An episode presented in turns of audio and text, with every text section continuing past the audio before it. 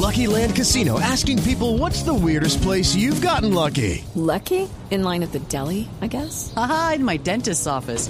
More than once, actually. Do I have to say? Yes, you do. In the car before my kids' PTA meeting. Really? Yes. Excuse me, what's the weirdest place you've gotten lucky? I never win and tell. Well, there you have it. You can get lucky anywhere playing at LuckyLandSlots.com. Play for free right now. Are you feeling lucky? No purchase necessary. Void where prohibited by law. 18 plus. Terms and conditions apply. See website for details. Jamie Shai, que nos, eh, eh, nos atiende a esta hora desde eh, el Reino Unido, o mejor dicho, desde Bruselas, Camila. Mr. Shai, thank you so much for being with us. Welcome to Blue Radio. Uh, thank you very much for having me. A pleasure to be with you. It's a pleasure to have you here, Mr. Shea. Lo va a preguntar al señor Shea, Gonzalo, que yo creo que es lo primero que hay que preguntarle es por qué son tan delicadas las declaraciones del eh, expresidente Donald Trump sobre la OTAN y para la seguridad del mundo. Mr. Shea, the first question I think is important to answer is why Donald Trump's statements on Saturday about NATO are so delicate for the world's security.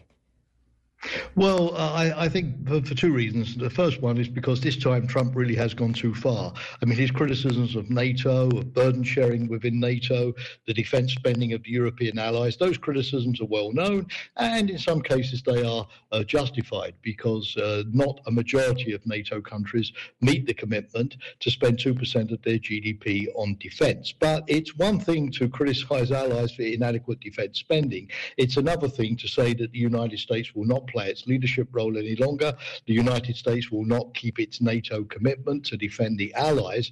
And then uh, finally to say that uh, he invites Russia, Putin, to attack those uh, NATO countries, uh, which would be the majority of them, uh, that are not meeting their defense uh, requirements. He also sort of says this in a way that suggests that somehow the allies have to pay this money directly to the United States as kind of protection money. and that is not the way that NATO work. So I think uh, it's because Trump this time has gone uh, a step too far that European allies have expressed uh, alarm.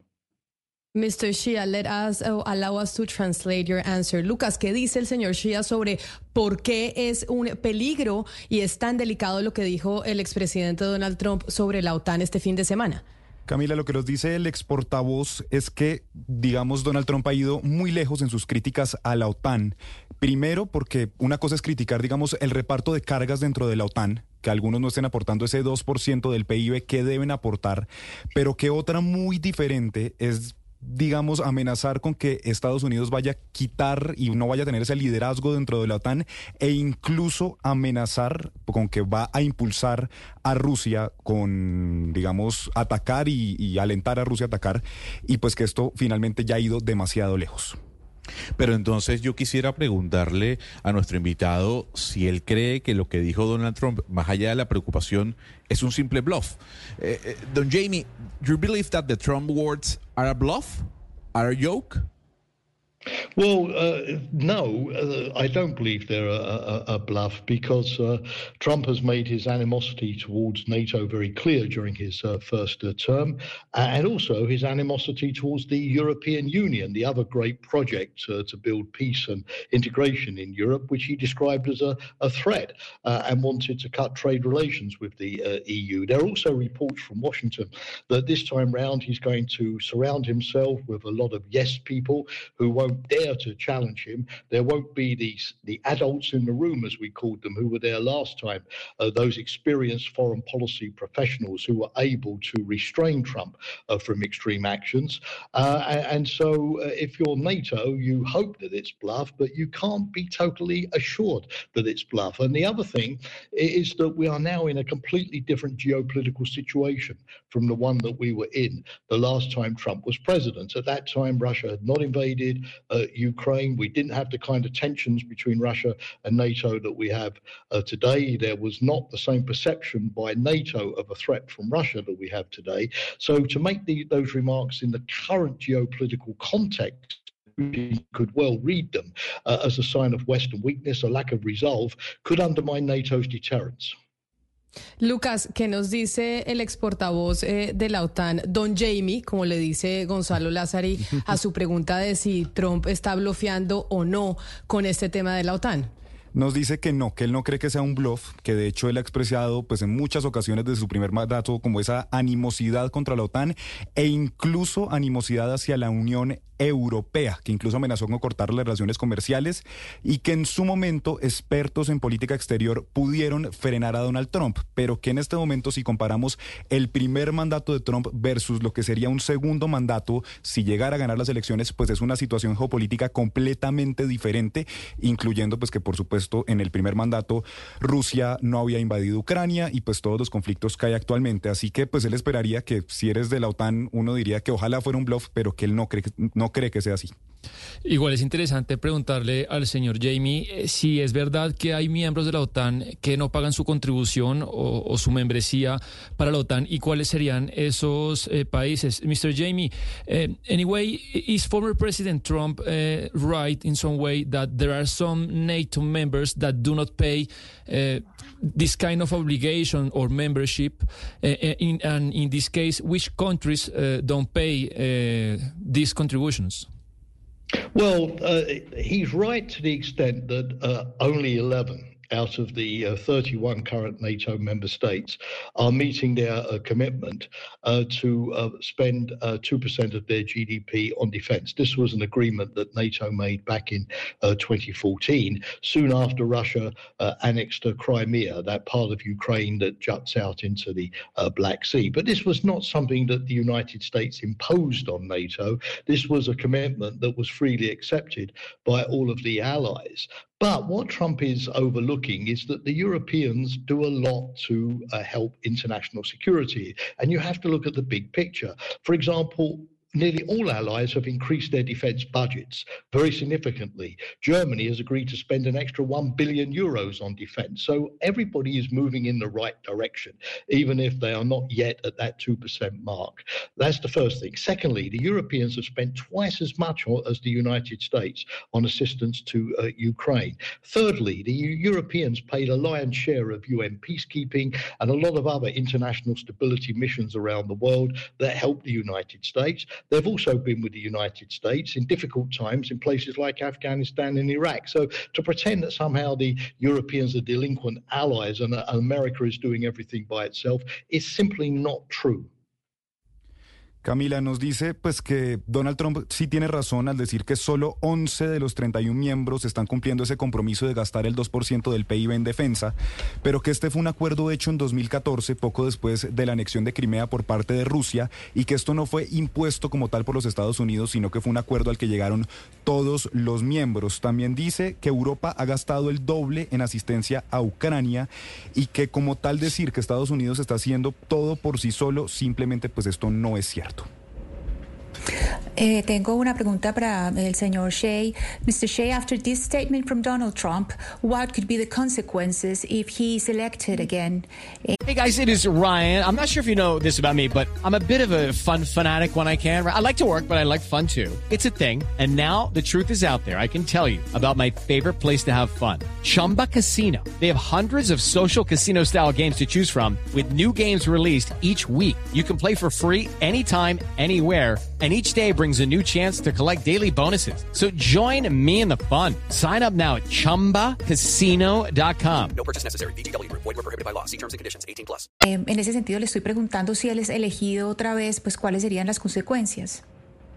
Well, that that's a, obviously a good question, and of course, uh, I have to sort of look into my crystal ball a little bit for this and speculate. But uh, obviously, uh, times will not be easy for NATO because uh, not only has Trump said that uh, uh, he would sort of refuse to defend those allies not spending enough, in his view, which would obviously undermine NATO's credibility, which is all important. But he's also said that he would stop U.S. military assistance to Ukraine. that would mean that uh, Putin has a good chance now of conquering all of Ukraine, uh, and that then Russian troops would be on the border with NATO, which would, of course, be a tremendous failure uh, for Western policy after all of the transatlantic effort these last two years uh, to keep Ukraine uh, in the fight. Now, would Trump carry through on all of these threats? It's difficult to say. Um, the Americans have got a lot of troops in Europe, 100,000, a lot of real estate in Europe. It's not going to be so easy for Trump to disentangle the United States from NATO uh, after 75 years of NATO's existence. Secondly, um, uh, it also has to be pointed out that the US Congress, including Republicans in Congress, have passed laws making it illegal for Trump uh, to withdraw from NATO unilaterally without the consent of the Senate, which ratified the treaty. So there is some resistance, including within Trump's own Republican ranks, uh, to that kind of dramatic, dr- dr- dramatic uh, uh, move. Um, but in all, uh, I think this is a wake-up call for the Europeans that uh, the days of a predictable American leader in the alliance are probably over. at times are going to be difficult. The US has got interest now in the Middle East, interest in the Indo-Pacific, and the wake-up call is this is the moment for Europe to start taking its defense seriously and taking its destiny in its own hands. It has the economic resources to do this. It simply lacks the political will. Bueno, Ana nos dice que para esto tiene que especular un poco y sacar su bola de cristal, pero que sin duda cree que no van a ser tiempos fáciles para la OTAN, porque pues Trump ya ha dicho que en caso de ganar no defendería a los aliados, lo que esto implicaría pues que se socavaría un poco la credibilidad de la OTAN. Ha dicho también que va a detener la asistencia militar de Estados Unidos a Ucrania, lo que para él implica que Putin puede tener éxito en la invasión a Ucrania, lo que sería por supuesto un gran fracaso para la política occidental de los últimos años.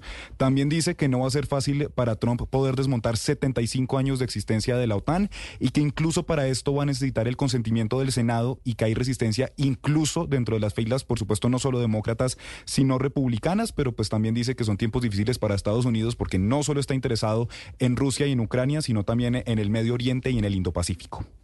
De todos modos, pues ya varios mandatarios o líderes eh, de la OTAN han dicho tenemos que ver qué hacemos en caso de que Trump sea reelegido. Por eso mi pregunta para el señor Shia es qué deberían estar en este momento haciendo los países de la OTAN eh, para prepararse en caso de que Trump sea reelegido. Mr. Shia, what should NATO NATO countries be doing to prepare in case Trump wins eh, again the election?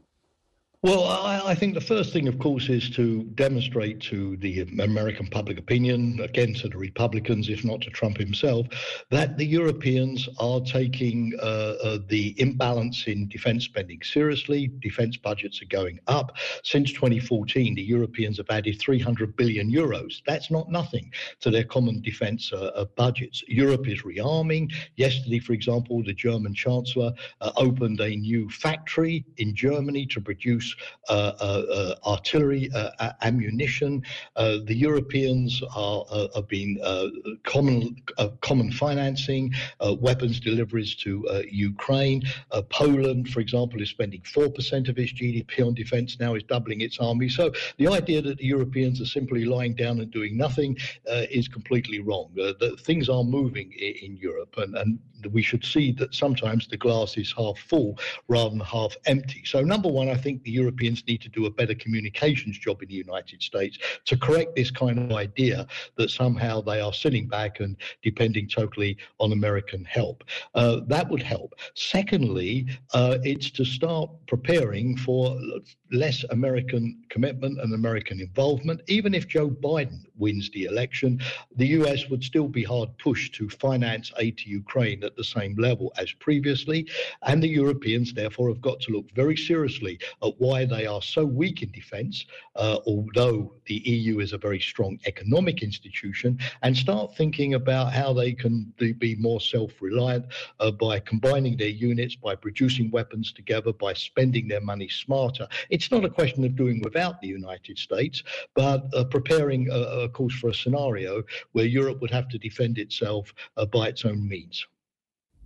Nos dice el señor Shea que lo primero es que los europeos tienen que demostrarle al pueblo estadounidense y sobre todo a los republicanos que los europeos sí están tomando en serio ese desequilibrio en el gasto de defensa, que están aumentando los presupuestos desde el 2014 y que han añadido incluso cerca de 300 billones de euros. Pone como ejemplo incluso que ayer Alemania abrió una nueva fábrica de artillería para fabricar armas. Dice también que las cosas sí se están moviendo en Europa y que a veces vemos el vaso medio lleno o medio vacío, por lo cual es importante que Europa se esfuerce en mejorar mejorar esa comunicación para corregir la idea en Estados Unidos de que ellos están sentados esperando y dependiendo de Estados Unidos. Incluso también dice que hay que ser realistas y que incluso si no gana Trump, sino que gana Joe Biden, va a ser difícil poder impulsar nuevos proyectos y nuevos, eh, sí, proyectos de ley que impulsen la ayuda a Ucrania y pues que Europa tiene que sentarse a analizar por qué están siendo un poco débiles en defensa y cómo deben ser más autosuficientes. Tengo una última pregunta para el señor Shia o Shea. Ahora le preguntamos cómo se pronuncia su apellido y es, si esto pasa, si Trump gana y, se debilita eh, la OTAN, ¿Cómo cambiaría el mundo? I have a last question for you, Mr. Shea or Mr. Shea. You will tell us how you pronounce your last name because, as you can tell, we are not English native speakers. But if this happens, if Trump wins, how would the world change? Uh, first of all, don't worry about basically. my name. Many native, native speakers get my name wrong as well.